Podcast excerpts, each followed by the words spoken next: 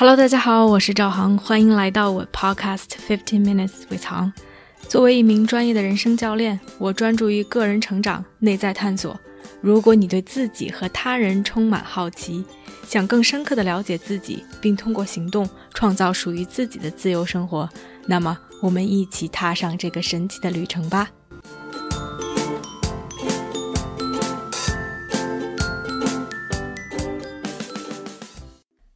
Hello，大家好，欢迎来到这期的 Podcast。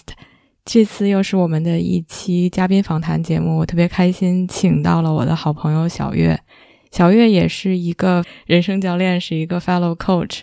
所以之前在 Coaching 方面跟小月有很多的交流和交集。同时，小月也是一个创业者，她在一七年成立了 Flow，是一个支持年轻人成长的教育机构。所以在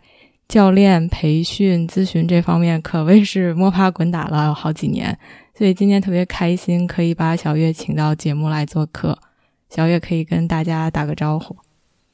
啊，谢谢航的介绍，非常高兴能够啊有这样的一个机会和大家交流。那在航刚才介绍的这个基础之上，我再补充一下我的这个啊另外一个角色，就是我是一个妈妈。然后现在呢，我们家嗯。的这个，我的第一个孩子现在是一岁两个月啊，是，然后肚子里面还有一个二宝啊，是明年三月初会啊预产期是那个时候，所以现在是孕期第二十九周啊，所以 作为一个新手妈妈吧，然后我觉得这个角色也是我介绍里面可能啊近在近这个一两年对我来说比较重要的一个身份的一个转变。啊，那今天呢，特别开心能够在这儿和大家啊分享啊，我作为可能创业者，然后妈妈啊教练这样的一个角色，在面临我自己的嗯 mental health 啊，就是啊这个心理的一些挑战吧，在过去的一两年里面啊，想要嗯，特别是就是在啊。看从哪 开始说起，应该就是说我自己是这个在 mental health 这方面是在我孕期最啊第一第一个孕期的时候怀我儿子的时候，那时候被有诊断是这个 bipolar disorder。然后今天呢也特别希望就是在这个场域里面能够跟大家分享啊我的这个 bipolar disorder 的这个经历啊，对，就这样，嗯，啊，今天真的是我觉得特别感动吧，因为。平时可能做访谈，大家都在聊所谓的专业知识，啊这个是我的专业的领域，然后去跟大家分享。然后今天其实小月的角色还蛮特殊的，然后我也特别真的是特别感激她愿意去分享个人的一个经历，而且个人的这个经历并不是说哦这件事情是好多好多年前发生的，然后这件事情已经结束了，然后我对这件事情完全 complete，然后再来去回看。因为现在就是 you are living in this，就是你真的是这件事情还是发生在每一天的生活中，可能还对你有很大的影响。所以我特别真的非常 appreciative，就是小月愿意来分享这个很个人的一个故事，也希望大家能够从中有所收获、有所启发，或者是给你们带来一些力量吧。所以，嗯，我当时就小月当时刚才也说了，其实。当时被诊断被 diagnose 是大概一年一年多之前，怎么在在怀儿子时候的一个嗯这样的一个契机？我好奇当时可不可以分享一下当时被诊断是一个什么样的经历？嗯好的，嗯，其实说实话，我觉得我如果没有怀孕的话，可能现在说不定还不知道自己是有这个 bipolar disorder，嗯，因为我是在美国生的呃宝宝，然后当时是我在呃就是一个正常的孕检。啊，其实，在我不知道国内是什么样哈，就在美国这边，一般孕妇去医院检查的时候，他一进门就会给你一个问卷，然后这是一个跟 mental health 相关的，就会问你说，哎，你最近的情绪啊，啊，这个心情啊，各方面是一个什么样的一个状态？那我以前去医院，就是比如说要看别的病的话，就很少会。要做这个问卷哈，可能因为是这个孕妇特殊的一个群体，嗯，会可能涉及到产前、产后抑郁啊这种情况，所以每一次去产啊孕产检的时候，都会有这样的一个问卷给我做。然后在我嗯三十三十三周的时候，当时怀我儿子，就是那个前后吧，我去医院的时候，应应该那 regular visit 应该是二十八次二十八周 visit 之后，然后我的这个嗯 OB。啊，OBGYN 的这个就是孕产科的这医生，然后呢他还看了我当时填的那个问卷，他说你这个数据好像就是有一点，可能嗯，看上去好像是属于一个比较 depressive 的这个啊这个感觉，然后然后他可能也是 track 一下我几次的这个数据，然后他说你要不要我给你介绍去我们那个心理科的这个啊医生可以聊一下啊，其实，在孕妇里面就是有这种。mental challenges，嗯，孕前、孕后的抑郁这种是非常常见的，所以他们也会非常熟练的去处理这个，就是说把你 refer 到这个心理部门的这个这个动作啊。我说好啊，那我嗯，我想去接触一下，然后嗯，所以当时就给我派了有啊，应该是一个 psychiatrist，嗯，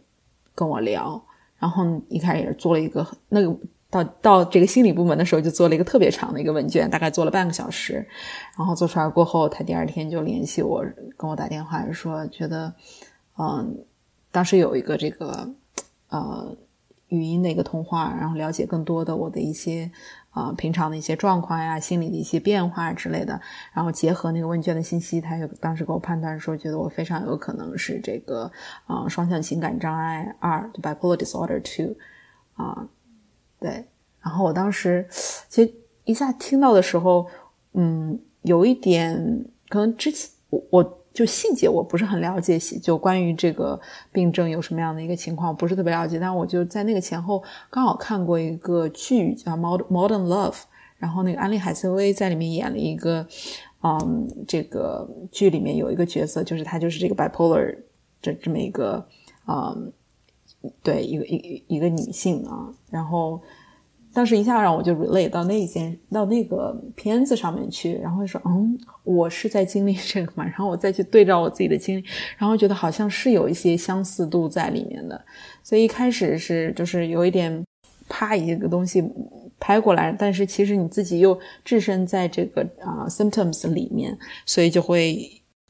有一种感觉啊，好像有一些东西合上了，但是又不是很确定这个诊断是不是百分之百的准确之类的这样的一个心理吧。一开始，嗯嗯，然后呢，后来就是说，你又去跟他，就是又又去了 doctor visit，又去见他，然后就最终是确诊，是是是这样的一个过程吗？嗯，其实我觉得在 mental health 这里面，就是确诊的过程其实是一个。嗯，就是他可能没有办法，比如说像给你去做个验血，然后说，哎，你这个这个指标达到多少，然后所以你就得了这个病，就他没有办法是一个这么 scientific 或者这么 data driven 的事情，他就是通过一个问卷，然后聊完过给你根根据你的分数，然后再多的可能是这种 dialogue，然后跟你去了解你的这个 symptoms，然后再去跟 symptom 对，所以我觉得整个过程当中，嗯，就是没有一个。真的说，你一定百分之一万，你就肯定是啊这样对。所以在一开始，我自己也经历了这种说说啊，可能不是啊，或者我嗯，我老公他会觉得说，你不要相信这个东西，你不要自己就是被老就是被他洗脑啊，或者怎么样，你被他控制了，你觉得你是。生病了，所以你就觉得自己是一个病人，不拉不拉，就这些。对，所以一开始，因为的确他这个诊断并没有像我刚才说的，他给你一个明确的数据，说一就是一，二就是二啊，你得了就是一，你没得就是二，他没有办法有一个非常 clear 的这样的一个一 draw a clear line between。对，明白。但是我觉得我自己从我诊断到目前为止，嗯，我应该是。不会去怀疑说自己被误诊了，对，因为的确有一些啊经历啊症状，的确是我觉得是一个就是没有这方面啊 mental challenges 应该不会有这个体验的，对，所以这可能就要说到这个具体的，比如说 bipolar 会有一些什么样的症状，嗯嗯嗯，对。对对对，正好就是说到这儿，我也挺。我自己之前有一点点了解，但可能就是非常的浅显。其实也是因为当时，呃，你跟我们分享说，哦，你被被确诊了，是被诊断了这件事情之后，我自己才去查的。我相信其实也有很多人，不管是对 bipolar 也好，或者是对 mental health in general 也好，可能大家都会比较嗯缺乏这方面的知识或者是了解。所以我虽然有很多问题吧，就是嗯，before we go to a lot of questions，可能先你可以先给大家介绍一下，哎，这到底是一种什么样的体验？你自己嗯经历了一些什么？就是在在作为一个呃有 bipolar disorder 的人，嗯嗯，你看它这个词哈，英文它叫它叫 bipolar，然后中文的话叫双向，就是它是两个极端的这个意思。嗯，然后其中的一个极端可能大家会了解的会熟悉一点，就比如说偏抑郁的这一段，抑郁症，对吧？大家一一般说到这个心理疾病，可能立马想到的就是 depression，抑郁症。嗯，那嗯，它就是这个 bipolar 里面的一半的。你可以理解成它一它双向的其中一项啊，它这个一个 polar 是是跟这个啊抑郁相关的这个症状，也就是说正常的，比如说在这个抑郁期的时候会情绪低落呀，然后或啊，比如说人会感觉身体比较疲乏呀，然后食欲不振呀，对吧？然后或者是睡眠比较啊受到困扰这样子啊，那它的另外一面呢，就是你可以理解成，如果抑郁是一个往下走的一个低谷的话，那它的另外一一一边就是一个高潮，就是一个嗯，叫躁狂。我你看，我刚刚最一开始说，我说我是 bipolar disorder two，就是 two 的话，它是说你在那个就躁躁郁，就躁的那个那一端的时候，它是啊属于轻度轻度狂躁吧，这种感觉啊，对。就是叫躁狂症，中文的话，它可能这一边叫躁狂症，然后底下这个另外一面叫抑郁，所以它是一个，就是会在这个两极之间来回去啊浮动，然后去切换的这样的一个一个症状。那在我看，在我的就是每个人其实每个 bipolar 他自己的在经历他的症状的时候，可能多少都会有一些不一样，不一定说你完全可能符符合所有的这个症状，嗯。但是，一一般如果是属于在这个，嗯，可能是比较 normal 的一个一个，就是双向情感障碍的一个病人，对于这个人来说，他可能会经历这种 情绪啊情感上面的这种这种波动。然后，你像我的话，嗯，其实之前，嗯，我被 diagnose 是在我第一次孕期，也就是我看二零二。零年，那我三十岁，对吧？我我是九零年出生，然后我在我三十岁的被诊断。但我自己后来追溯，我觉得我二十岁出头的时候，那时候就已经有一些啊，比如说啊，bipolar 一端的症状，但是不会像现在我们会用英文叫 rapid cycling，就是我从孕期开始，啊，可能怀我儿子到中期，一直到现在，最近这半年稍微好一些，就是药物啊各方面有帮助。那整个这个一年多，其实就会经历叫 rapid cycling，就是你会，比如说，哎，可能两三周是一个比较高的这么一个啊 hypermania 的一个阶段啊，刚才说的这个轻躁的这个阶段，然后会又有这个一两周的这种 depre depressive depression 的这个啊。这个阶段，然后呢，他又会就是交替啊，你比如说你 depression 结束了，然后，然后他又开始又开始到下一个高点，然后又到下一个低点，就一直是 这样的波动的这么一个状况。对，这就是比较明显的在在这个症状当中的一个状态。嗯嗯，我因为其实，嗯，我好奇就是说，在这 cycle 中，比如说，嗯，不管是 hypermania 或者是就是 depressive 这两种状态中。你有什么样的感受？就是还挺，因为可能很多人，比如说，嗯，哪怕我们没有 bipolar，大家可能都会经历情绪上的起伏。哎，有的时候可能就是会比较不开心，或者有几天就是情绪非常的低落，那可能过两天就好了。就是大家，而 bipolar 的人，我相信是跟这种是不太一样的。他，所以我想问一下，嗯，跟所谓的我们正常的情绪波动有什么不太不一样的地方吗？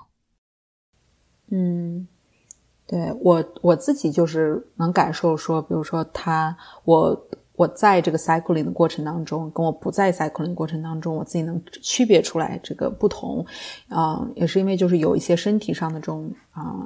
感受不同。比如说，打个比方，我其实最明显的一个症状就是睡眠啊。那我在 hypomania 期的时候，其实有时候如果比较严重一点的话，我可以整夜不睡，就是整夜不睡，然后第二天还能很有活力，然后就觉得完全没有受前一天，比如说没有睡，然后我能够持续两到三天，我都可以这样，就是啊，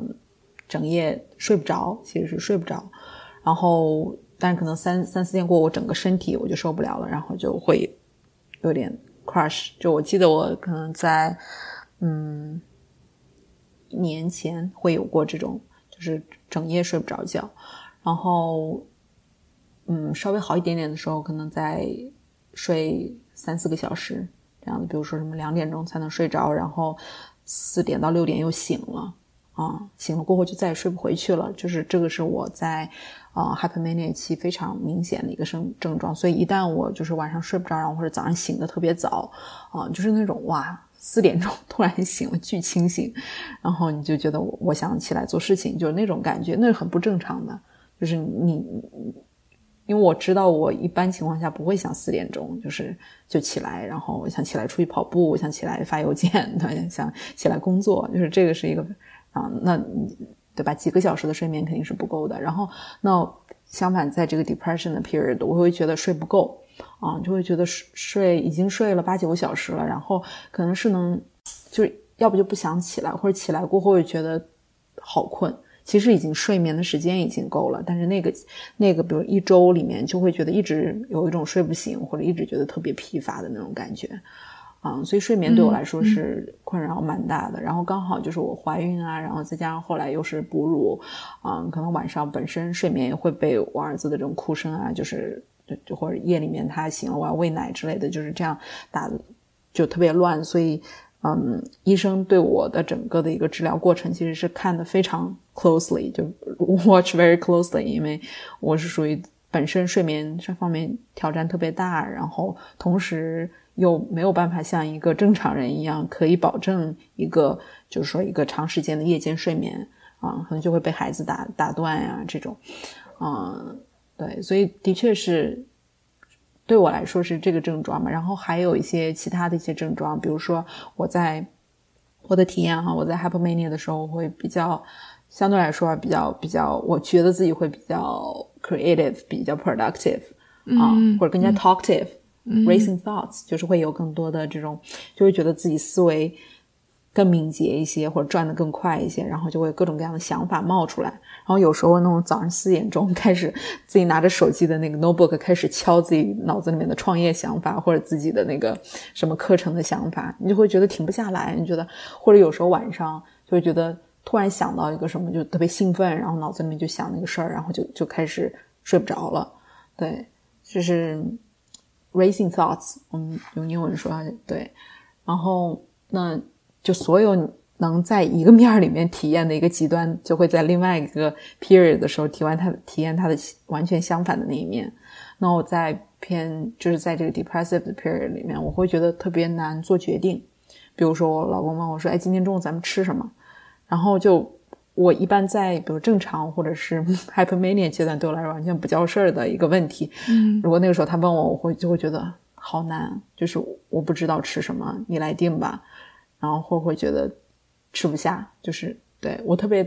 特别明显的一个感觉就食欲。嗯，然后我当时其实怀孕的时候，嗯，就是都要保证营养嘛，然后保证你要吃了就是吃的健康，然后吃的量够，然后这样保证你肚子里面孩子。能够健康，所以我会觉得，哎呀，我就是我，如果在一个比较 depressive 的 episode 的话，我会觉得我吃不下去呢，是对孩子也不好，然后对，所以会有这种嗯 guilty 在里面，嗯，这种对，这个可能会要说到一些，就我跟我自己症状之间的这种关系吧。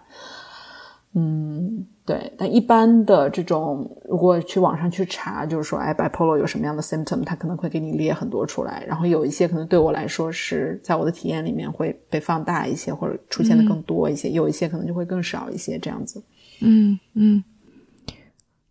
我我挺好奇，其实就是说，就是这个 diagnose 这个诊断对于你的一个影响吧，因为其实，嗯。有两也不算，肯定每个人都不太一样。但是我能想到，有的人会觉得呃，很 empowering，就是说啊，我在经历身体的一些体验，在我知道这是什么东西之前，我根本就不知道 what I'm dealing with。然后忽然间有一个人说，哦，你是这个，不管是 bipolar 或者是任何一种东西，然后你你你你有你确实有这个挑战，这不是你的错，他们会觉得非常 empowering，觉得哦，我终于知道 what I'm going through 了。然后另外一方面可能。是，就另外一个极端，可能会有人觉得非常 disempowering，觉得哦，我被贴了一个标签，我就是这个了，我完蛋了。然后那可能又有 something in in the middle，就每个人不太一样。所以我不知道，嗯，当你说被 diagnose 之后，你觉得这个诊断对于你的一个影响是什么？嗯，对我觉得这个感受特别特别 mixed，就是是一个很对你刚刚描述的这两种感受。呃，我都有过，或者在一开始的那个那个阶段里面都有过。然后很有趣的是，对于 bipolar disorder 人，他可能是在比如说在 depression 的这个 period，如果我想到我这个诊断，或者我刚好收到这个诊断的话，那我那个感受就觉得天哪，太糟糕了。哎，就像任何一件事情都会在 depressive 的时候，你会把它放大成一个就是特别难、特别特别 depressive 的一个事事件。那如果我在 hypermania 期的话，那我就是我真的是有很多时候在在我就是 hypermania 阶段的时候，会觉得我特别感恩这个经历，或者我特别嗯觉得是你刚刚用的词叫 empowering，我觉得这个经历非常 empowering。Right, so it's really mix. 就对我来说，他会我在哪个 period，我对他的看法就会有那个那个感受。但是 in general，就是我我在最一开始被诊断的，我现在回忆起来，那个时候，我觉得总体那感觉是一个不愿意去接纳的一个感受啊，你觉得 there's something wrong with me 啊，就是觉得我我我我有问题啊？为什么为什么我得了 bipolar？嗯，为什么别人不会经历这些？嗯嗯。然后，对，会觉得 why me？然后，嗯，会有这种这种感觉，然后就会 confuse，说为什么？对，所以也是我怎么说呢？我觉得就是不接纳他，最开始不接纳他的那个很强烈的部分。其实我从一开始被诊断的时候，医生就建议我服药。啊，他说，因为你在孕期，然后你这个本身荷尔蒙、人体的这种情，就是情绪的一个管控啊，内分泌是，就是整个的这个都会不稳定。嗯，然后他如果你不控制的话，很有可能会就是变得特别夸张。当时我医生跟我这么说，他说如果你不在孕期，可能稍微还好点，但因为你又在孕期，然后你又经历这个呃 bipolar 的 symptom 的话，如果你就是特别糟糕的话，那可能会对孩子啊什么都会不好。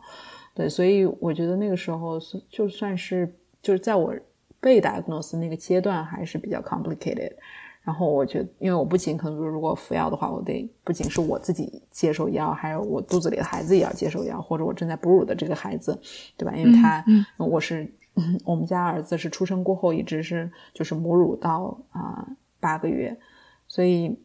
你想，如果我吃药的话，我觉得哎，那我产的这个。宝宝吃的奶里面是不是有这个药物的成分在里面？等等吧，就是会比自己一个人，就是说去，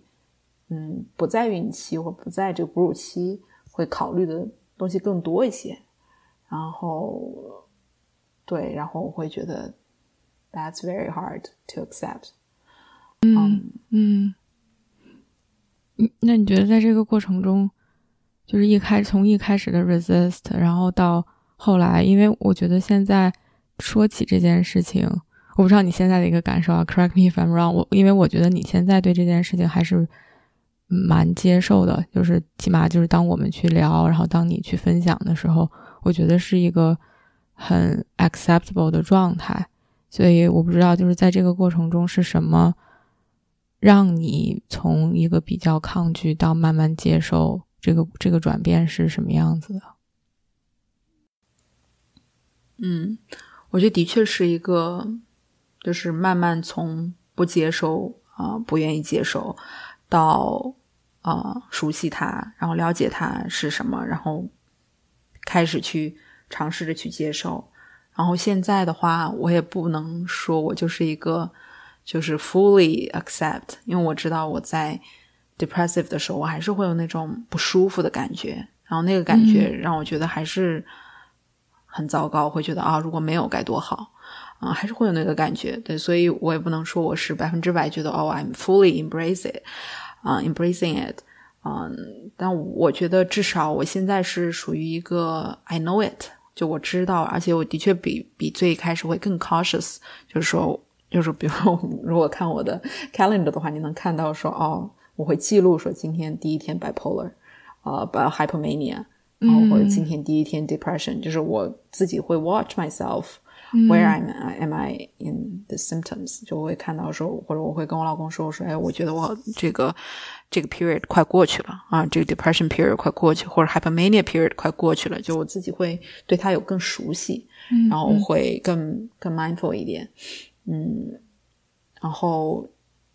的确在嗯药物的。啊，接受药物治疗，然后接受 therapy，嗯，包括去跟身边的人去分享，啊，我觉得也是更加开放、更加接纳一些吧。我觉得这些都是，就是我开始吃药，对吧？我开始接受 therapy，我开始愿意跟别人去去说我在经历什么。我觉得都是我接受他的一一些动作，一个过程。明白。I think I'm in the middle of it. 嗯，明白。那我觉得就像你说的，其实就是吃药这件事儿，或者其实每一个动作都是需要一个 effort，其实都是你主动选择去做这件事情嘛，就都是挺不容易的。就比如吃药，因为又是怀孕又是妈妈，其实是一个挺我我想象不是一个 easy decision。然后或者是说，哦，那我原来很抗拒，那我现在需要去呃 work with a therapist。然后，或者是说你选择来跟我们分享，其实每一个动作背后，我觉得可能都是 there's something there 吧，我猜测。所以，就比如说用药这件事情，是什么让你从先就拿用药做先做一个例子吧，就是从什么是什么东西让你觉得一开始就比较抵触，或者是不想吃药，到后来说哦，那我可以接受去用药。嗯嗯。是，我觉得这个过程当中，可能我要感谢几个人吧。那第一个是我的 doctor，就是我的这个给我开药的医生。其实从最开始我被诊断开始，他就跟我有接触，然后他就说你要用药，然后他也给我开了药，但是我就没有吃。最一开始我没有吃的时候，我都没有告诉他，因为我觉得就就我我不想讨论吃药这个事情。我觉得好像我吃药了，我就证明我一定是有了，或者或者。就是我不知道，就是大家对于可能我们一方面中国人认知里面会觉得说是药三分毒，然后？或者会觉得说，嗯，对，会会想着说，如果不吃药的话，是不是有可能我还不是这个病？但是一旦我吃药的话，就我好像同意你，我我得了这个病，然后我要我要通过药物治疗来来干预，嗯，所以是我觉得是就不吃药是一种不接纳的一种表现吧。然后同时的确就是。我会觉得我自己是一个孕妇，然后怀着一个孩子，我我是否就是要，就如果我吃药会不会对孩子有任何的影响？I don't know，对吧？医生跟我说，你吃的这个药，我给你开的药已经是最就是这个 pregnancy friendly 了，已经是最这个对对哺乳来说是最 friendly 了。所以，嗯，他说没有事儿，但是 how much I gonna believe it，对吧？我我觉得我。对，我觉得我跟药物之间的关系，其实到现在都没有去说啊，我 fully embrace it。我现在跟就我医生给我开说，你你比如说我我最近嘛，他说那个你进入这个孕晚期了，所以呃，你身体的这个对于 mood stabilizer，就我吃的其中两两种药里面的一种药，然后那个叫 Lamictal，他说你 Lamictal 要从两百加到三百，因为你现在吃两百的量，对于一个孕晚期的这个身体来说，它会。就是你可以理解成它吸收的更好，然后维持有时候对你的用处不是很大，你得把药量加上去，加到三百，你才能够 handle 你这个 stage 你的你的这个身体一个 absorption。然后我就比较抵触，然后我就没有我就没有加，他该在该加的时候没有加。然后后来我医生追着我后面，就是给我打电话说你你你必须要吃，你不吃的话可能会就是你的那个 cycling，因为我我还是在 experience cycling，可能最近这一两个月稍微好一点。然后他说那。他说：“我们的目标是要 stop cycling，就是让它不要那样起起伏伏的，让你尽量的，就是或者起伏的这样这样小一点，啊，对你整个生活影响小一点。所以，就我的我的医生，我觉得还是非常专业，然后也非常尽尽心尽责吧，会会盯着我这个事情，啊，然后我觉得对我很有帮助。然后第二个就是我的我的教练老师 Maria Namath，就是他是我，嗯，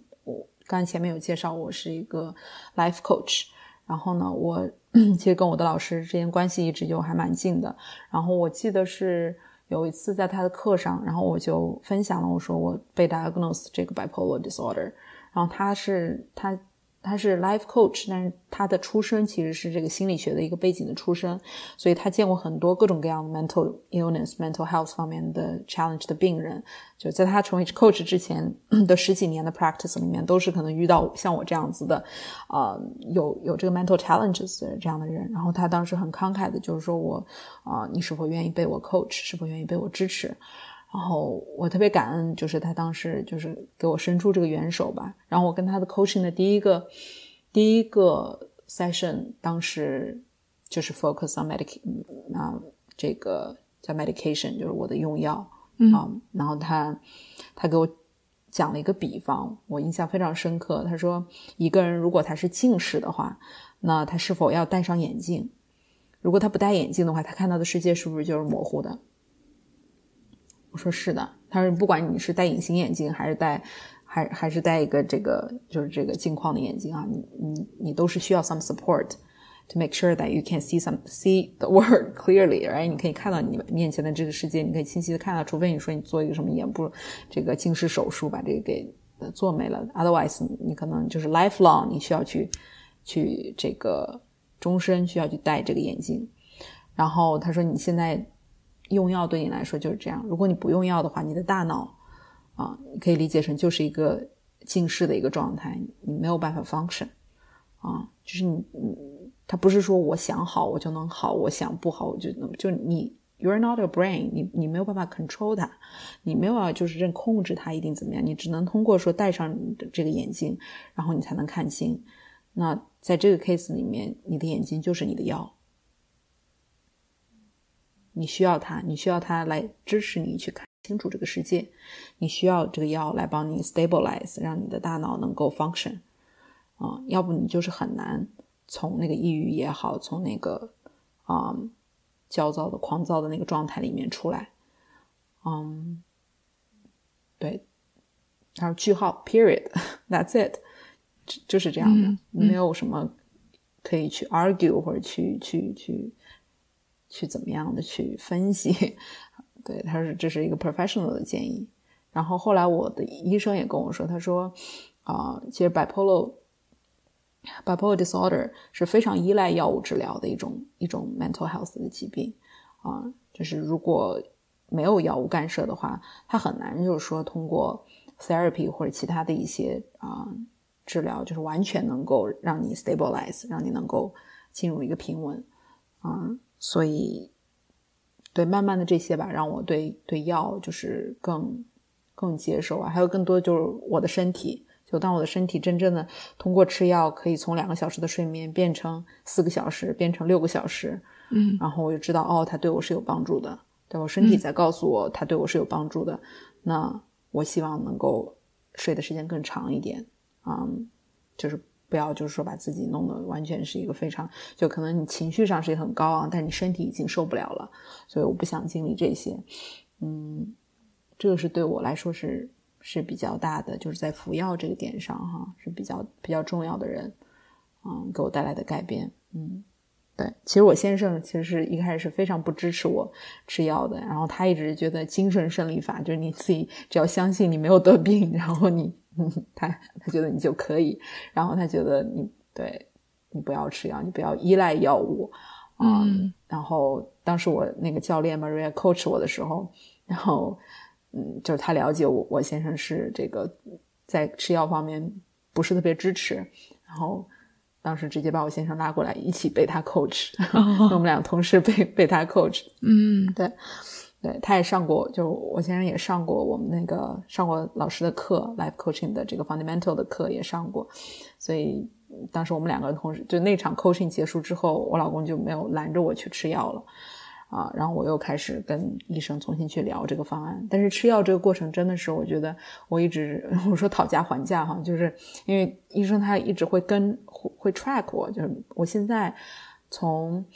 嗯，应该算是就我正式吃药，其实是在我你看我被诊断是在第一个孕期的三十三周，当时你前后被诊断的，然后我正式吃药其实是孩子出生了过后半年六个月。我孩子断奶是八个月，就是我在他断奶前一点吧，就是就是将断未断那个时候开始吃药。就我真的是觉得我不想影响我的孩子，然后我当时刚开始吃药不久，然后我就知道我怀老二了，然后我当时把药停了，我把药停了两三周，然后我医生给我打电话，我说我说不好意思，我知道我怀孕了，所以我我说我这边奶还没完全断，然后那边也有怀孕了，我说 I I don't know。就是 whether I gonna take take it anymore，然后我就停了，停了过后真的是停了几周没吃药，因为他是每天要服药，然后我医生又要做我的思想工作，然后又把我又拉回来，又继续吃药，然后后来其实我的药量在那个之后就过去的几个月里面还有还有加，嗯，所以真的是一个就是用药是一个我觉得对我来说是一个起起伏伏的这样的一个一个过程，但的确会比一开始那个接受度要要高，然后也的确看到它对我的 benefits。嗯，不过说起来就是说，bipolar disorder 它是一个终身伴随的，所以你要去啊治疗它的话，可能就是要终身服药。嗯，对，嗯，就 I think that's a hard choice for me to accept as well。就是如就像眼镜一样，如果我不做近视手术的话，我一辈子都要戴着这个眼镜，然后我一辈子都要背着那个药罐子。至少这现在是我呃现在的这样的一个经历吧。嗯嗯，哇，我觉得真的是。就其实是还挺 complicated 的吧，就是对于用药这件事情上，因为其实我听到一方面是说，好像吃了药，好像就要接受这件事情，以及接受自己要一辈子吃药这件事情，其实这是一个挺大的、挺难去 digest 的一个 hard truth 吧。然后另外以及比如说很现实的，嗯，就是对对宝宝的影响，然后。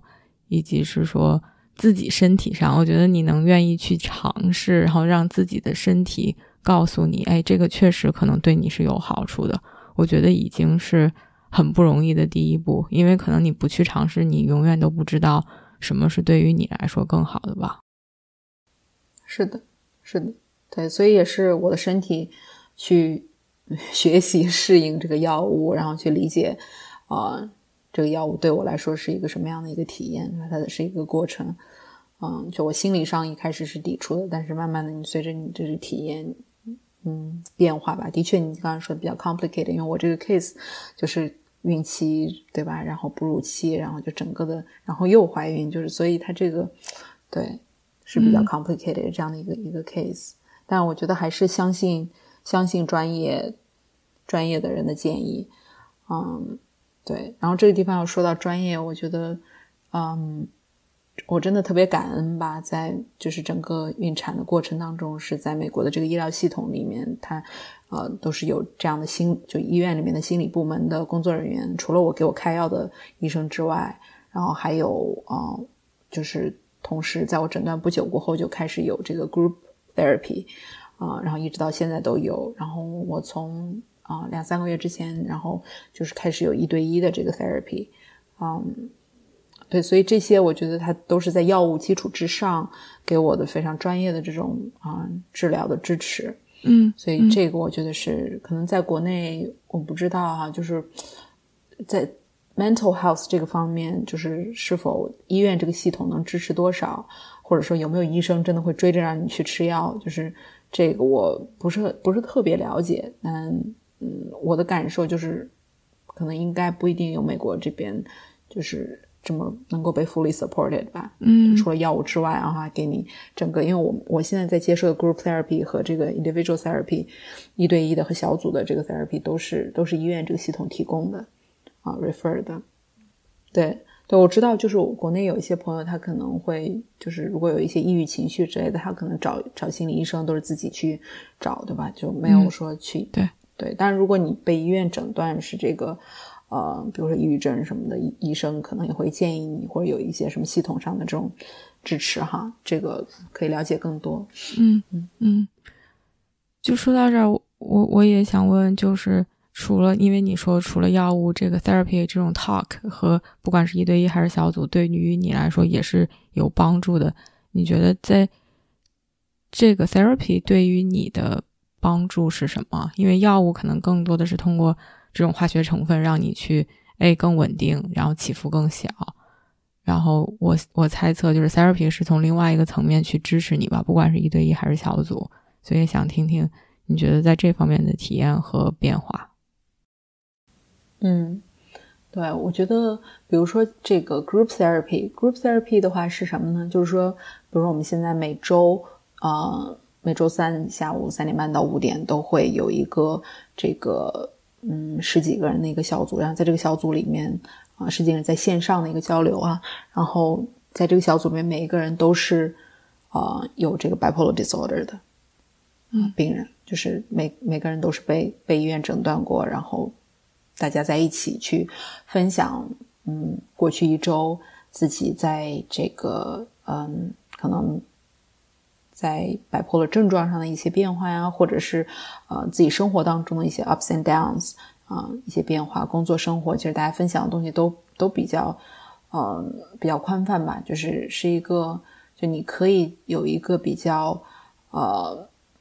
比较私密、比较 private 的一个一个地方去分享你自己的经历。那当你在这个里面，你最大的一个感受就是 I'm not alone，我并不是世界上唯一一个得 bipolar 的人。啊，很很多时候，你像我，我至少到目前为止，我身边特别近的朋友圈子，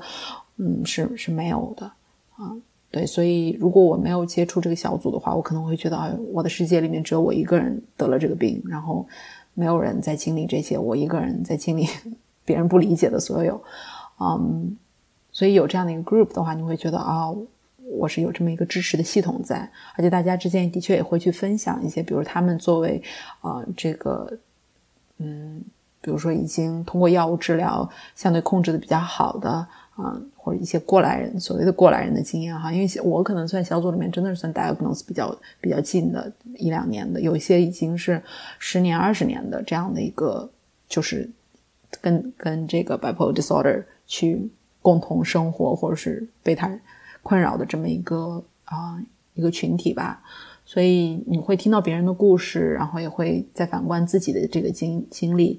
啊，我觉得是有帮助的，而且我们这个带领的小组的这个带领人，他也是非常专业的，这个心理学的背景的人，对的 bipolar 这样的一个症状的各方面都会比较了解，所以会觉得的有比较专业的人在听，然后再反馈。嗯，然后我的一对一的话，其实现在是应该是我跟他的第三个月，然后我们每啊一开始是一周一次，然后后来是两周一次，最近现在调整成两周一次。嗯。其实我跟他也没有过什么，你说什么特别的哈？因为我的确在此之前也没有接触过心理咨询师，我自己是 life coach，然后我知道 life coach 跟这个 therapy 是区别是什么，但是我自己其实从来没有找过啊 therapy，找过心理咨询。然后我觉得跟他的更多的就像一一个人能够听你说说心里话的那种感觉。然后当我。就是比如说我在一个偏 depressive 的这个 period 的时候，我可能不是特别想说话，或者不是没有那么多想说的，那我可能，对我记得有一次，可能我跟他的第二次 session 嘛，我就会觉得啊，我好难呀，今天觉得什么都不想说，差点就不想来了。然后那天他就给我做了一个啊这个冥想啊，就是关于 self compassion 的一个冥想。然后就是我会觉得你的 therapist 他。就是会 dance with you，会觉得根据你当下的这个状况，如果你觉得说哦今天有点累，想结束早一点，嗯，或怎么样，他会比较去去根据我的需要，然后去看吧。然后有时候我也会问他，就说你有以前有没有接触过其他的就是 bipolar 的这样的人，这样的病人，对吧？然后你怎么跟他们相处？有没有什么对？就他也会比较 openly 跟你去分享这些经历。所以我觉得就是有一个人，嗯，他有专业的这个。背景，然后能够跟你去，能够愿意去倾听，然后愿意跟你去聊，去 track 你的这个整个的一个，呃，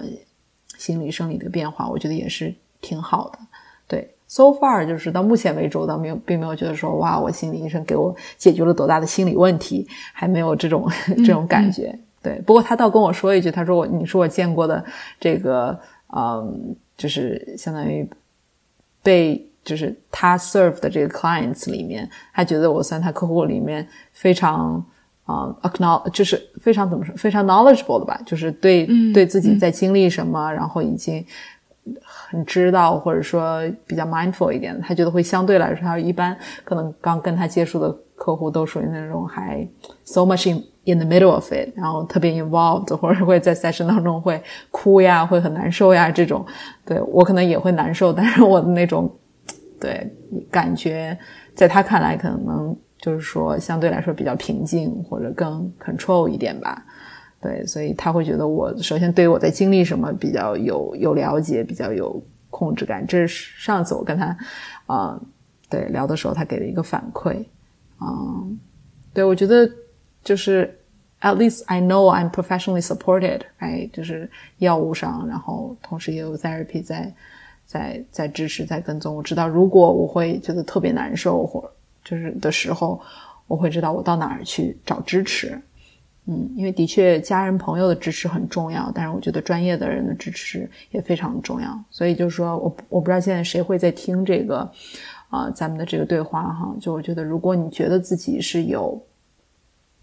呃，心理上的一些挑战，情绪上的一些挑战的话，我会建议你去找正规的医院医生，然后去。如果说医生建议你吃药，那尽量去吃药。然后，对，然后如果需要去找心理医生，就去找心理医生。就我觉得，这没有什么不好意思，或者觉得自己不应该这样。嗯。它就是一个你身体在经历的一一些痛苦，suffering，就就像你可能突然摔到了那儿，然后，对吧？然后你你摔到那儿，比如说你摔骨折了，那你就是要去看医生，然后你就是要服药，你就是要休息，你才能够更好的恢复啊。所以一样的心理的疾病，我觉得很多时候我们看不见它，或者觉就觉得它不存在，或者觉得它可以不被治疗。嗯，但是其实我觉得，嗯，对，不要不要在心理问题上去拖延，或者去给自己找理由说 “I don't need it”。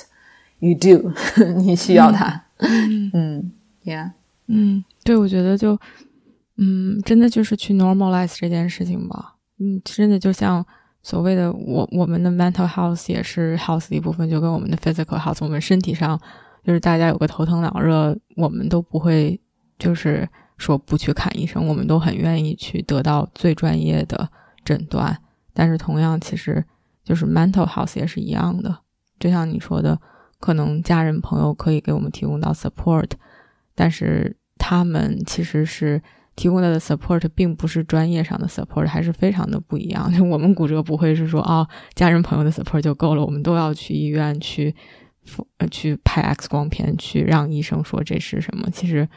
我觉得真的是需要更多的人去 normalize 这样这种自己在 mental health 上面的 challenge 吧。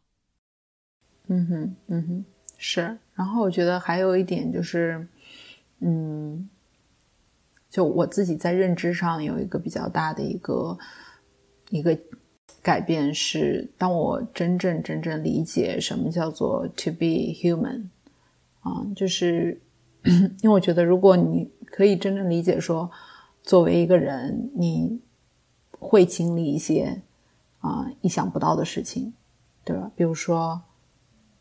有些人可能天生就是残疾，那他一辈子可能都要去接受治疗，或者接受一些，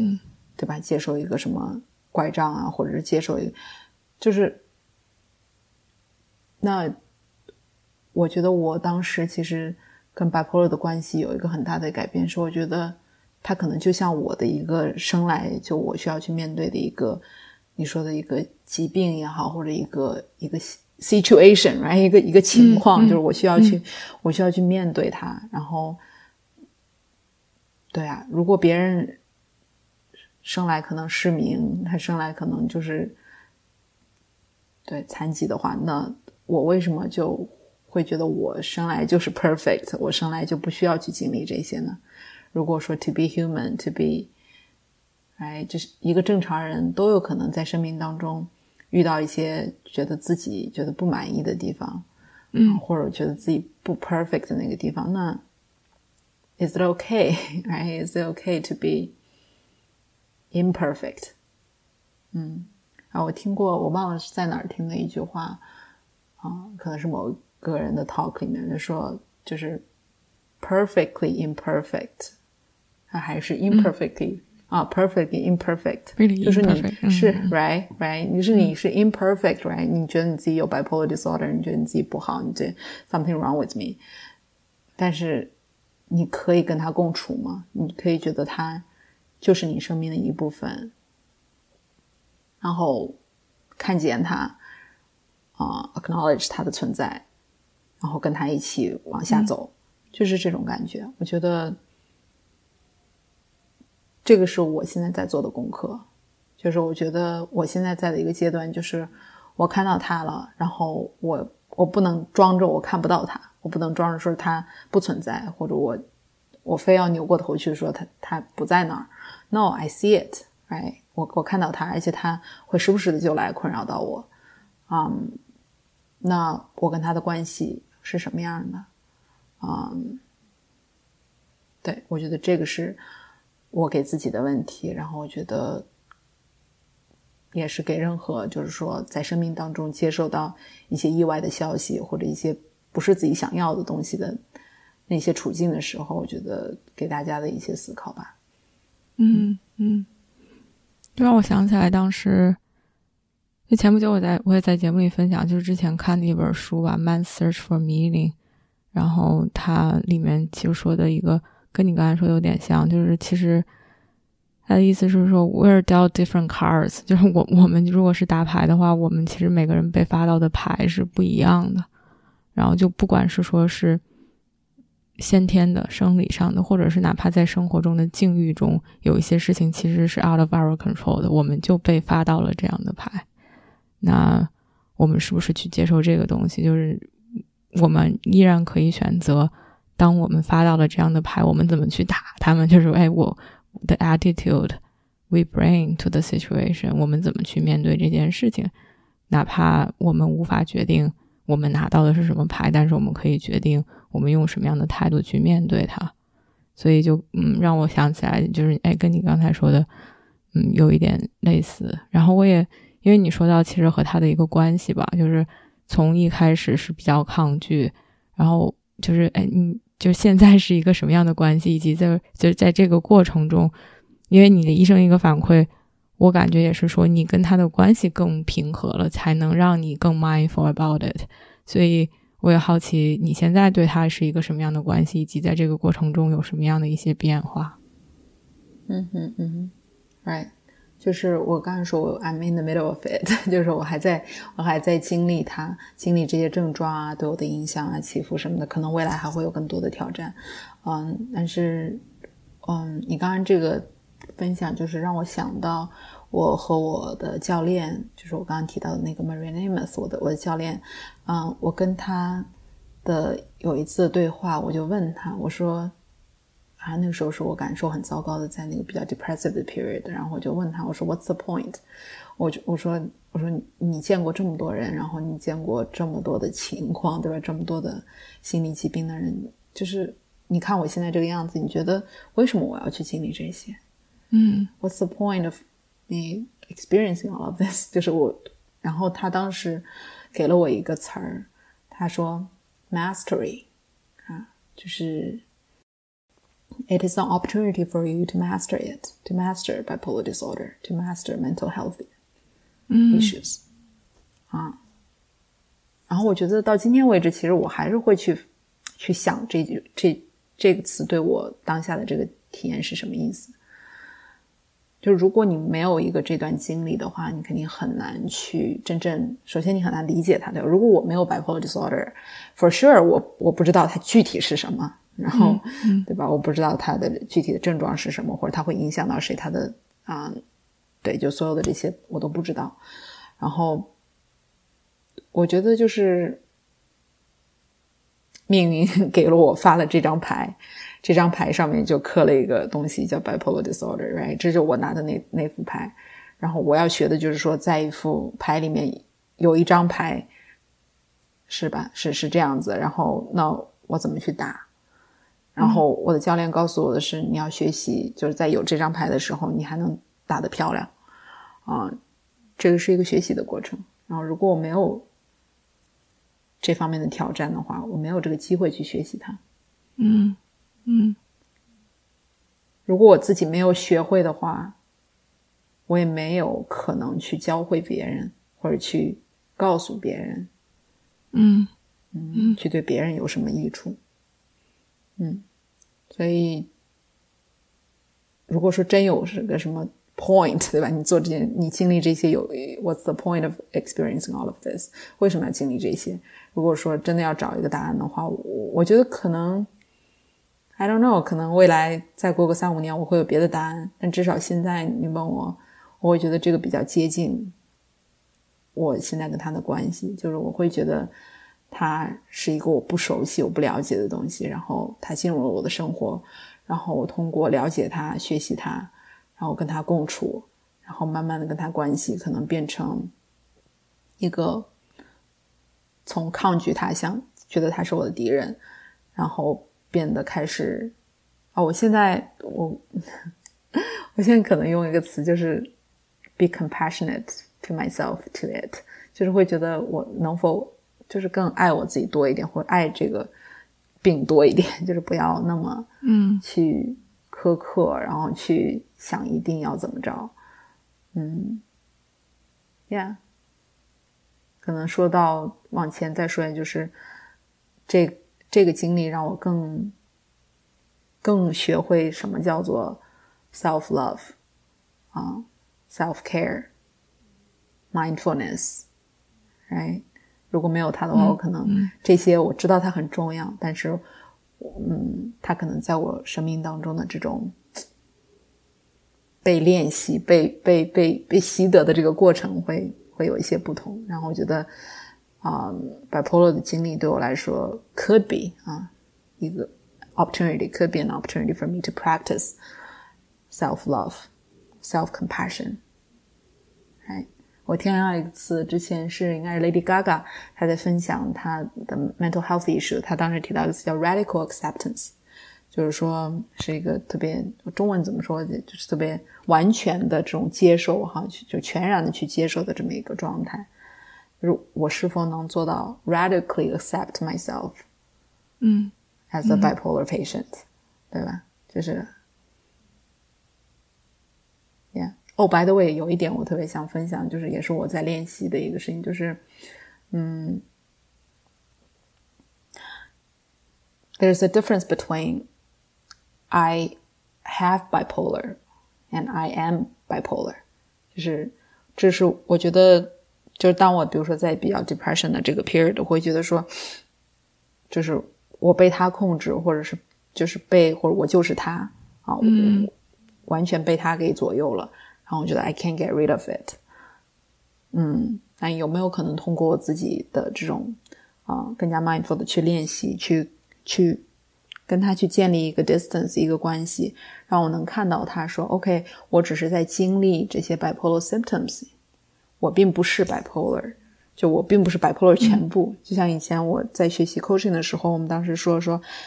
I'm not my brain, right？就是我会，我我会觉得我被这个想法、被情绪所所控、所所占据，但其实我是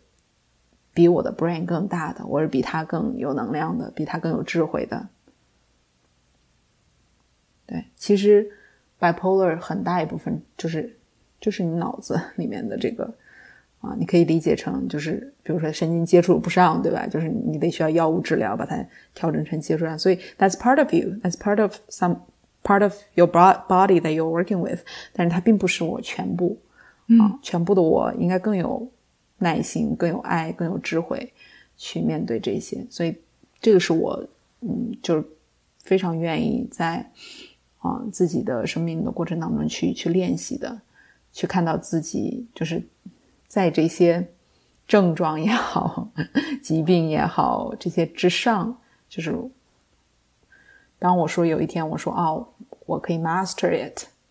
我可以是是它的主人，我可以跟他能够共存，并且能够把他给我带来的这些智慧能够嗯汇集到其他可能有需要的人。就如果有那一天的话，我会觉得那可能是我追求的一个状态，追求的一个一个目标吧。嗯，我觉得其实，哎呀，我我还就挺挺多挺多想说的，我觉得还挺感慨的吧。就是因为一方面，其实我觉得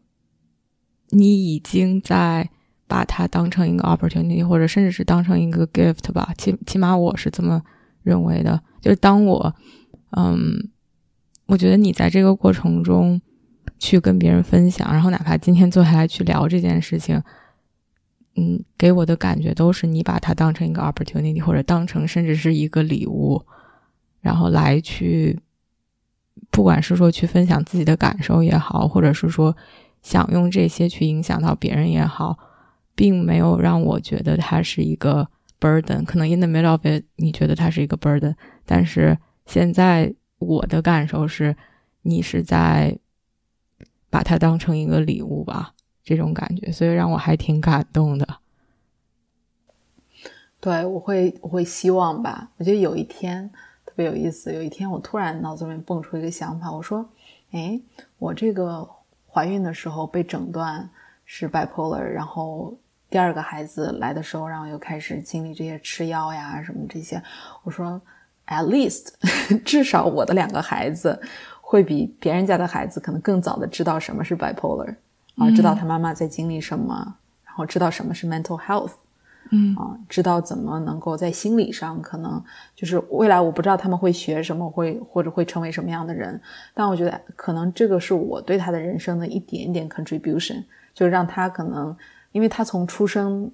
的那一刻起。他的妈妈就在经历这些，可能等到他稍微再大一点点，对吧？我可以跟他去讲讲故事啊，讲什么，讲讲妈妈是谁，讲我们的家庭在经历什么的时候，就对他来说，这并不是一个特别陌生。可能如果一个孩子他他的家里没有人经历过这些，他从来没有听说过什么是 bipolar，什么是 mental health 啊，什么是 mindfulness，他可能到他二十岁、三十岁。嗯，的时候可能才会在自己的经历里面遇到，但我的孩子可能更早一点就知道了。I think could be a contribution to them, right? Possibly，就他可能在他的身边有朋友遇到这样子的挑战的时候，他知道如何去安慰，如何去支持。那这是一个 gift。不仅给我，也是给我的孩子吧。然后有一天突然有这个想法冒出来，我说我是不是在 hypermania 阶段，觉得一切都特别美好，觉得对。但我现在想想看，就是好像是是这么回事儿。就是 I think that's the truth。就是我在经历这些，我身边的人也在跟着我一起经历这些。然后，对我觉得好像经历它比不经历它要更好一点。嗯。我觉得 that's the truth，就是都不说是对你身边最近的人吧。我觉得哪怕是对，就哎，我们 once in a while 才会呃 connect，才会连接，才会说话。我觉得对于我来说都是一个都是一个 gift，就是哦，那我之前因为你如果不跟我们去分享，我觉得我都不会再去深入的了解。然后同时也是说让我更 compassionate，就不光是对你，以及对。嗯，任何有 mental health challenge 的人，我觉得我是一开原来也对他们 compassionate，但是就是哦，I have a friend who is going through this，我觉得是会更有体感，让我会觉得我更 open，然后让我会觉得我对他们，嗯，更有这种同理心，我觉得是非常不一样的。当自己有认识或者是比较亲近的人在经历这些的时候，嗯，是的，是的。的确是，就是自己经历或身边有很亲近的人在经历的话，会让你对整件事情都会有更多的 compassion。我就很明显，我记得我上个月有跟一个朋友聊，就他是知道我有在经历这个 bipolar disorder，然后他突然跟我联系，他说我觉得我好像有这个 borderline personality disorder，然后他就，然后后来我跟他约了那个第二天又跟他通了一个小时的电话，然后我就觉得，就是如果我自己没有经历 bipolar disorder。就我可能在那一刻真的不知道如何去支持我的朋友，但其实我对他经历的就是那个 symptom 等等，就是我也不是专家，我也不是怎样，但是我觉得那种感受啊，那种就是 mentally challenged by something 这种感受，我觉得是能够跟他 relate 的。对，所以当时这这一点让我觉得，哦，就是你的确因为经历或者因为看见别人经历，所以会有更多的这个 compassion。嗯嗯，其实已经说了挺多，就是比如说你在这个过程中的一些体会和心得，以及 learning。我不知道你觉得还有什么我们没有 cover 到，因为我后面想问一些关于其他方面的几个问题，但是 before we wrap up 这一块，我不知道你还有什么觉得，嗯，在这个过程中你的心得体会或者是你的 learning 之前刚才没有分享到的。嗯，我觉得。分享一个一个小的 tips，就是比如说在嗯一个人非常 depressed 的时候，觉得自己很失落或者觉得很很抑郁、很难受的这个时候，什么都不想做，可能只想躺在床上躺着，或者是躲起来一个人待着的时候，嗯，有一个有一个事儿是可以去，也不叫 challenge yourself 吧，就是可以去试，就像就是啊，这个也是我在。就是小组学习的时候，当时有听一个人分享的，他说：“呃，do the opposite action，就是你越不想做什么事情，你就啊越去做那个事情。但听上去好像有点强迫自己的那感觉哈。但就是你 mindfully，比如说我我今天我特别不想起床，特别不想去洗澡、刷牙什么的，然后那你就去做你不想做的那个事情，然后你就尝试去做，然后这个时候你会觉得特别特别难吗？你会觉得说我我。就我不想跟我的身体去抗拒，然后这时候在这个 tip 之上还有一个 tips，就是当然这个 tips 是我给我给我自己也是给别人的，就是一个我一个 coaching tips 是叫 small sweet step，就是 take 一个最小最小最小的那个步子啊，比如说你会觉得说啊，就是今天出去跑步这件事情是一件特别特别难的事儿，那我能不能先站起来？嗯，如果我站起来的话，就比我躺着就会好一点。就是去朝着你想去做的那个事情，或者你觉得很难做到的那个事情往前走一小步，一小步，就就哪怕就是从坐着到站起来，从躺着到坐起来，这样简单的一小步，然后去让你看到你实际上是能够 bigger than your brain。嗯，你的大脑告诉你你做不到，但是你的身体如果。尝试一下，你会发现啊，我好像还可以。对我曾经看过一个 bipolar 的一个啊作家，他自己是 bipolar，然后写过几本书。然后他说，他说他最大的一个对他自己最有帮助，然后我觉得对我也很有启发的一点，他就说，即使我觉得做不到的时候，我也尽量去做啊。然后你会发现，就是其实没有那么难受，往往往这个时候，你通过去做这件事情。它能给你带来的这种感受，会慢慢慢让你出来。我自己特别感受一个深刻的一点就是，啊，因为我有这个 coaching clients，然后我也有宝宝也需要照顾，然后有时候我真的是会觉得啊，我不想去，我不想，我不想起来，我不想面对这些，我觉得好难。然后我觉得我自己都 take care 不好，我怎么能还能 take care 我的我的孩子，我的我的客户？然后，但是我发现，当我真的做起来，当我真的打开电脑去去 coaching。然后，当我真的去抱起我的孩子，去给他换尿布，去给他喂奶，我会发现我也可以做到，即使这个过程是非常非常难、非常痛苦或者非常不舒服啊，他会不会比我正常的时候，或者比我 hypermania 的时候可能要困难很多倍？但是，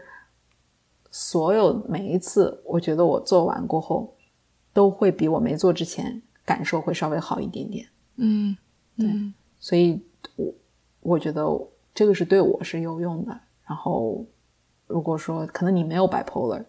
啊，你没有这个 depression，嗯，但是你可能总有一些时候是你觉得啊，今天天气不好不想出门，今天心情不好不想不想回复，对吧？就是会有一些那个时刻。但是当你特别对，当然我觉得还有很重要，就是说 listen to your body。如果你觉得说我那一小步我都做不了，我就想。躺一会儿休息，我觉得这样对我自己是更好的。Then do that。嗯，对，嗯，你不要非要跟自己拧着来。对，但我觉得如果说可以往前走的话，我觉得行动是最有最有用的。嗯，呀，就是我不知道这算不算是一个建议也好，可能不一定对每个人都有帮助哈。对我是有一点用。我觉得还挺能 relate 吧，而且也可能回到你刚才说的那一点，就是当我们在非常 depressed 或者是在非常 in the middle of it 的时候，就是觉得我们被这个东西控制了嘛。其实我感觉啊，correct me if I'm wrong，其实就是说，因为本来 bipolar 就非常的 brain centric，然后在那个时候，如果用 body 的，就是 you're more than that，因为你有不同的 aspect，可能用另外一个 aspect 去带动。带动他一下，或者把自己从那个里面调出来的话，会让他会让它变得小一点。就是啊，那其他的部分可能会会扩大一些，然后那自己也更能从 I am 这个里面去走出来，变成它只不过是我在经历的一个东西。嗯嗯，对，我觉得你这个 debrief 这个升华是很很到位的，的确是，的确是有很多人说啊，我这个治疗抑郁最好的办法可能就是运动。就是让你的身体动起来，然后让你的大脑不在那一刻思考，啊，分析，那可能那那就是一个出路的一部分吧。嗯嗯嗯，对，我还想稍微聊一聊，因为你刚才也提到，就是嗯，你老公一开始的一些，就是哎，他的不接受以及他的一些影响，因为就是哎，哪怕对于我们来说，一方面是说。we are not living in this，就哪怕我们知道，然后我们想去支持你，但我们不是和你有 daily interaction 的一个人，也不是和你最 close 有血缘关系的一个人。其实我还挺想听听，就先先从先从你先生开始说吧，就是他在这个过程中，嗯，他的态度或者是他态度的转变，以及对于你的一些影响吧。嗯，就我觉得我在这个过程当中。和巴普洛的关系，和他在这个过程当中看着我跟巴普洛的关系，以及他对于这件事情整体看法，其实都是有过这种变化，就是 gradually 的 change。最开始的时候，就是当我一开始被诊断的时候，然后，嗯，他并没有说你这个诊断有误或者怎么样，他，但他会觉得说不要被这个诊断困扰，就因为那个时候我就会老问说啊，为什么是我？然后或者或就是我真的是有这个问题吗？怎么办？就是会会陷入到这个这个里面去，然后我也会就是跟他在一起的时候，我也会去问他我怎么办，我怎么办？就这种，然后他就会觉得说不要去想，他说不要去不要去把这个东西想的太大，它就是一个你可以你可以搞得定，你可以啊，就是不用去在乎，你只要你不在乎它，它就不会那么大。他说的有一部分道理，但是也也不。就是，对，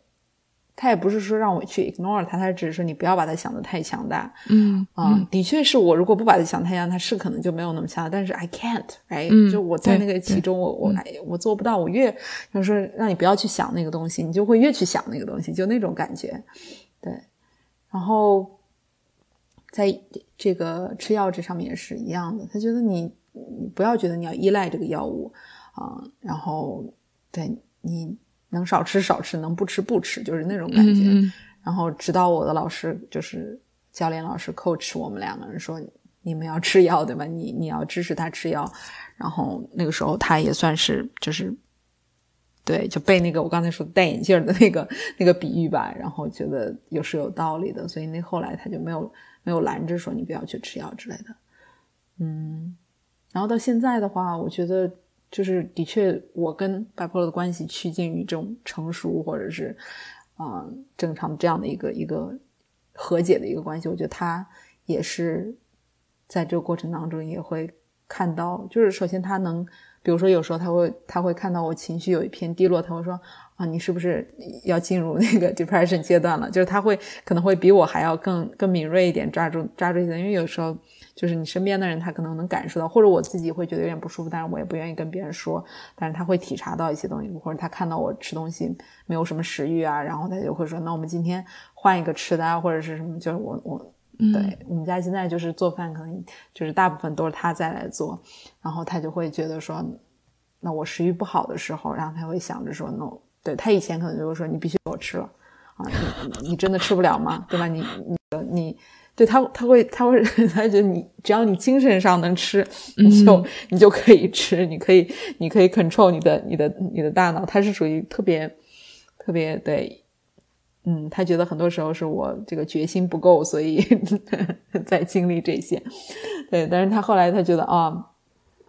对，不是说不，或者说不完全是说是是我意志力不够吧？他会觉得说啊，你你在经历的这个 symptom，对吧？或者以前他会觉得说你你睡不着觉，你睡不着觉就是因为你那个可能嗯想的太多了呀，或者是什么？对他现在会觉得啊，你就是因为你到了这个这个阶段，所以你很自然的睡不着觉。然后他就会觉得，那在你睡不好的时候，他会去。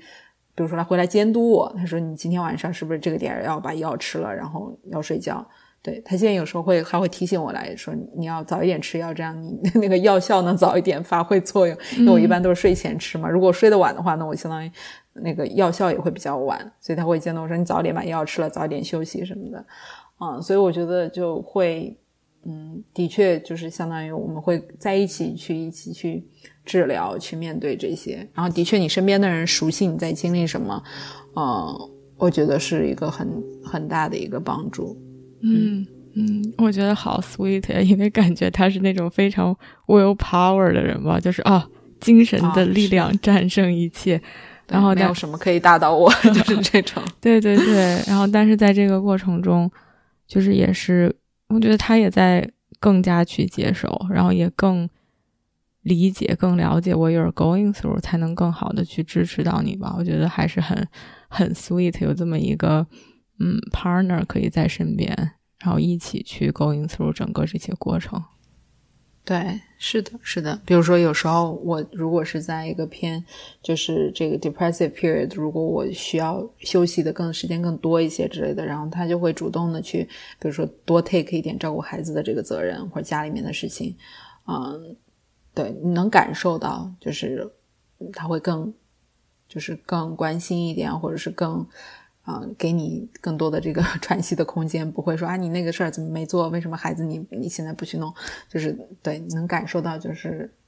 会会有更多的这种，就他也会更 mindful 一些吧，这么说，嗯嗯，挺棒的。然后我另外其实也好奇，就是因为你父母也是知道这件事情，然后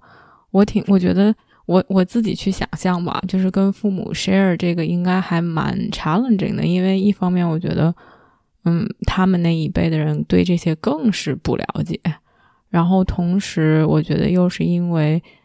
嗯，很多 bipolar 是 genetic factor 嘛，因为有有一些遗传的因素存在，可能就让去分享这个消息变得更加的。复杂，因为可能我不知道，就比如父母可能还会责怪自己，那是不是因我把这个东西带给你之类的？所以，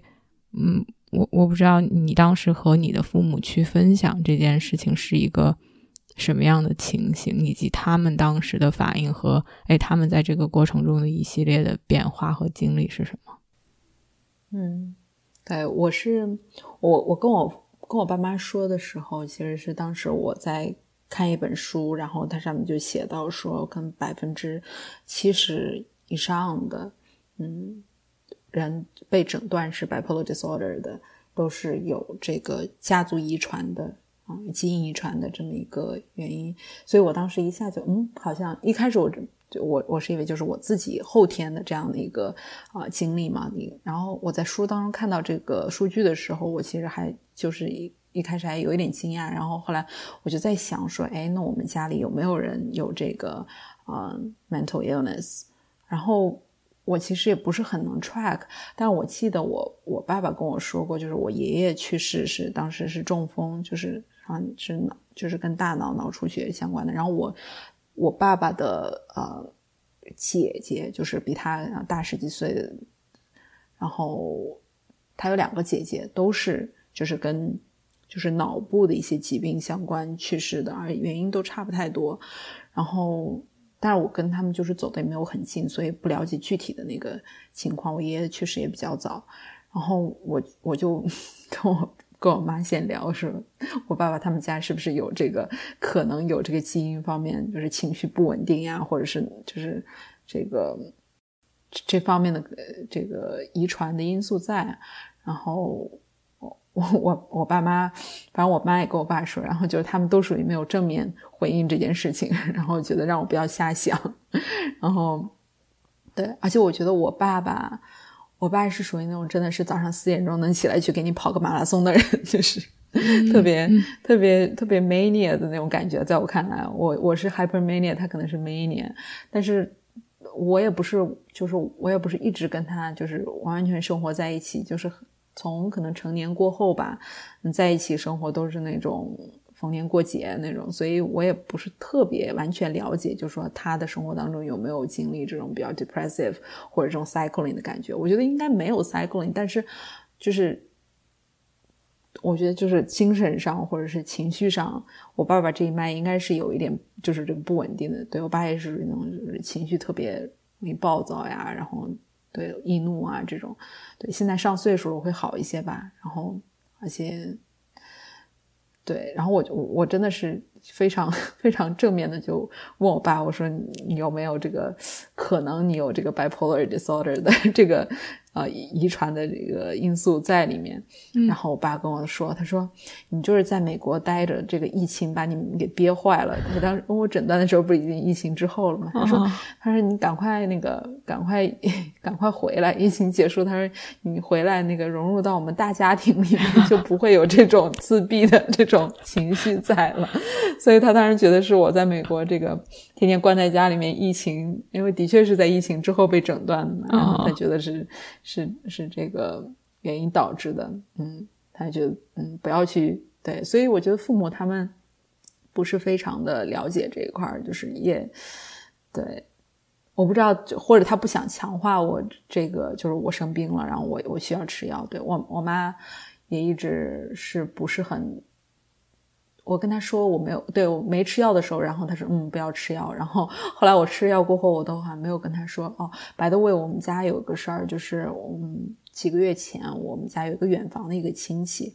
然后应该算是跟我妈岁数啊比我妈可能大个十岁吧，我妈妈这边的一个亲戚，然后是抑郁症自杀了啊嗯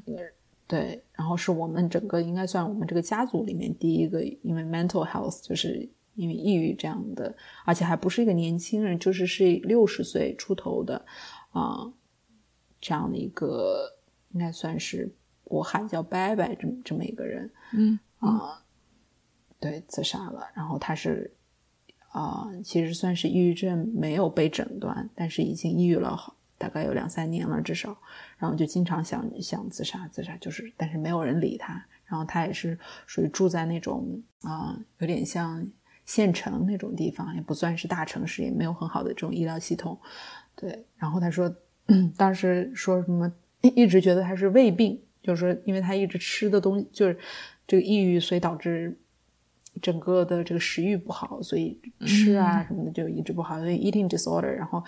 医生一直给他开的是胃药，吃吃胃病的这个药，但是就没有人知道他是抑郁症。然后后来走了过后，他嗯，对他老婆说说。啊，他其实已经就是想想自杀、想轻生已经很久很久了，然后所以这个事情当时在我们家里面吧，就是一下子就大家一下像敲了个警钟那样，就觉得哦，原来抑郁症离我们这么近，就是心理疾病离我们这么近。所以那个之后，然后我跟我妈还深聊过一次，然后她好像就是一下子觉得这个事情就是好像不是在报纸上看到的，或者不是不是听别人说的，觉得好像。离我们也很近，然后我感觉就是，嗯，对我我就跟他说，我说我的这个经历里面，其中一半的这个经历跟这个抑郁是差不多的，就是这个这个体这个体验是差不多的。然后他就跟我说，那你该吃药就吃药什么的，就是我觉得，嗯，所以可能就是经历它本身吧，或者经历身边最亲近的人本身有这样的事情，可能就不会会更拉近跟这件事情的距离。我觉得好多国内可能了解心理疾病，了解这些都是看到自己身边的人经历了这些，然后开始才觉得哦，原来不是说的 不是假的，原来是真，确有其事。原来也可能是发生在我身边的人，发生在我自己身上的事情。对，所以，嗯，我觉得父母那一辈的人，他们就是要有更多的。知识、更多的呃了解吧，就是对这个事情有更多的理解。我觉得是一个可能需要有一个教育的过程。我我觉得我们同龄人里面很多人都不是很了解，可能也就是知道一二，但是具体是一个什么样的一个症状，然后应该怎么样的去支持，嗯，了解非常少，可能真的是只有亲身经历过才会知道是什么。嗯。那我觉得妈妈也挺不容易的，就是可以去，嗯，因为因为就是那个远房亲戚的经历吧，就是哎，可以慢慢的去 open up，或者是慢慢的去接受这件事情，然后比起一开始的这种啊，就是更所谓的抵触或者是 denial 的那种状态，呃，我相信对于你来说可能也是一个不一样的转变吧，因为其实还是他们如果很抵触或者不愿意去接受。你你也很难再去和他们有什么的什么样的沟通，嗯哼，是的，是的，啊，其实差不多。我可能最后我也想问问，就是比如说，嗯，有没有因为 bipolar，然后让你会去想，比如说，哎，想要更多的投身对于这方面的一些研究也好啊，或者是说，哎，哪怕 coaching 更愿意去服务这方面的人。就是对未来的一些算是规划或者是展望吧。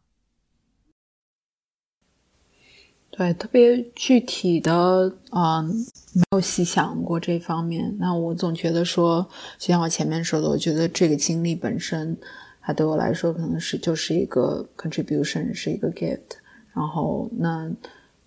如何能够未来更好的在自己的生活甚至工作当中，能把它融合进去，能够支持到别人。对吧？可能在自己的家人、朋友之外，还能够支持到可能跟我一样有类似背景的人，啊，或者就是 in general 对这个啊心理健康感兴趣的人，能够多在这个方面有更多的贡献。我觉得 it's very possible，就是有，嗯，就像我说的，我有体感了，有那个感受，我理解那个 suffering 那个过程是什么样子，所以我会有那个。那个点在支撑着，说我为什么要去做这个事情？但是具体你说我是去做一个像这样的 podcast，还是说去啊做一个成为这方面的一个一个啊研究的一个专家，还是怎样？就是 I don't know，我觉得我不知道啊，那个会最后呈现出来什么样子？我知道的是说，它已经成为我就是经历当中非常重要的一部分，然后。可能未来会以某种形式呈现出来吧，嗯，我也很期待，就是能够跟你跟身边其他的朋友一起去探讨这个可能性，嗯，对，希望我真正能够 go through 这个过程，能够越来越 master 它，然后能够有一天能够出来分享它的时候，是一个真正能够支持到那些就是在经历它的人吧。嗯嗯，挺棒的。我觉得你已经真的是在哪怕在这个过程中吧，就是虽然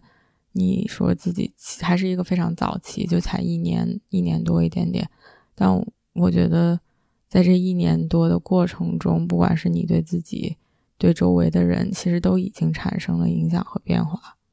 然后我我相信，就是只会只会越来越多的影响和越来越多的变化。谢谢，嗯，希望这件事情会发生。嗯，我我没有什么其他的问题了，你还有什么最后想说的吗？嗯，没有了，我觉得对，基本上都都 cover 了吧。我想说的，我经历的，嗯，对我觉得还是比较完整的一个一个过程，嗯。好啊，那我们今天就差不多，真的是，就真的非常非常再再次感谢小月吧。我觉得是，嗯，it takes a lot to actually talk about this。就是我我都我我试着把我自己放在你的嗯，put myself in your shoes，我觉得都会是一件挺难的事情。就因为真的这件事情啊，就你你你现在就在经历，你现在就在这个 cycle 当中，可能有的时候就会不想去分享或者不想去说。而你选择去分享，我觉得这件事情本身对于我来说，不管这个我们这个节目最终录出来会不会有别人听到，我觉得对于我来说都是一个 gift，所以真的是特别感谢小月。嗯，也特别感谢航给我一个机会去，嗯，整理我的这些想法吧。可能说出来的过程，然后慢慢的就是一个更加清晰，然后更加理解的一个过程。然后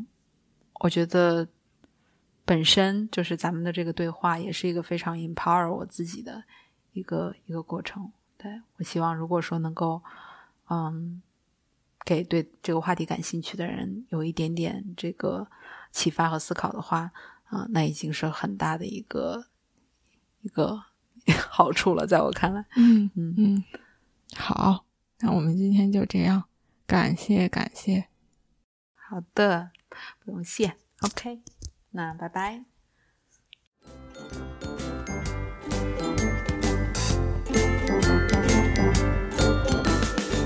我相信每个人的智慧和力量。如果我们可以把内在的探索转化为行动，这个世界就会变成一个更美好的地方。感谢大家的收听。如果你喜欢我的节目，欢迎点赞、评论并分享给身边的一个朋友。